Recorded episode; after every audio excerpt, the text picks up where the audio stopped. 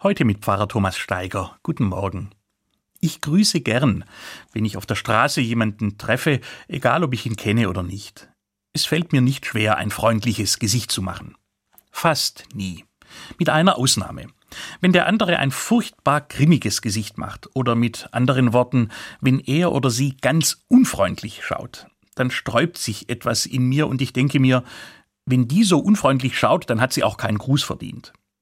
Ich weiß, dass man sich einen Gruß nicht verdienen muss, so wenig wie manch anderes im Leben, was kein Geld kostet. Trotzdem ist diese Abwehrhaltung tief in mir verwurzelt. Und wenn ich mich dann doch überwinde und so einen Misanthropen grüße, und sein Gesicht bleibt versteinert oder er erwidert meinen Gruß erst gar nicht, dann fühle ich mich in meiner Haltung bestätigt. Nie wieder. Und weiß doch im nächsten Augenblick, genau das ist falsch und gleich aus mehreren Gründen. Zunächst einmal weiß ich ja gar nicht, ob der andere einen triftigen Grund hat, so missmutig zu sein. Womöglich hat er eine schlimme Nachricht bekommen, über die er noch grübelt und aus eigener Kraft gar nicht hinwegkommt. So einem täte ein freundlicher Gruß von mir besonders gut, wäre ein kleiner Lichtblick in dem Grau seines Tages. Dann zweitens habe ich keinerlei Anlass, den Gesichtsausdruck eines anderen, der mir unterwegs begegnet, auf mich zu beziehen. Nicht alles hat etwas mit mir zu tun.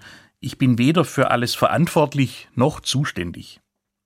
Womit ich bei meinem dritten Punkt wäre.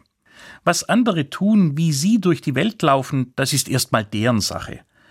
Aber ich muss doch für mich klar haben, wie ich sein will. Ich sollte mir nicht von anderen indirekt aufzwingen lassen, wie ich mich verhalte, sondern meine Linie haben und die so konsequent wie möglich verfolgen.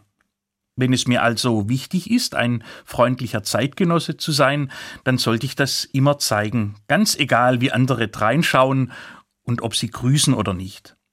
Ich bin freundlich, weil ich es will. Wenn es dann einem anderen auch noch gut tut, umso besser. Thomas Steiger aus Tübingen von der Katholischen Kirche.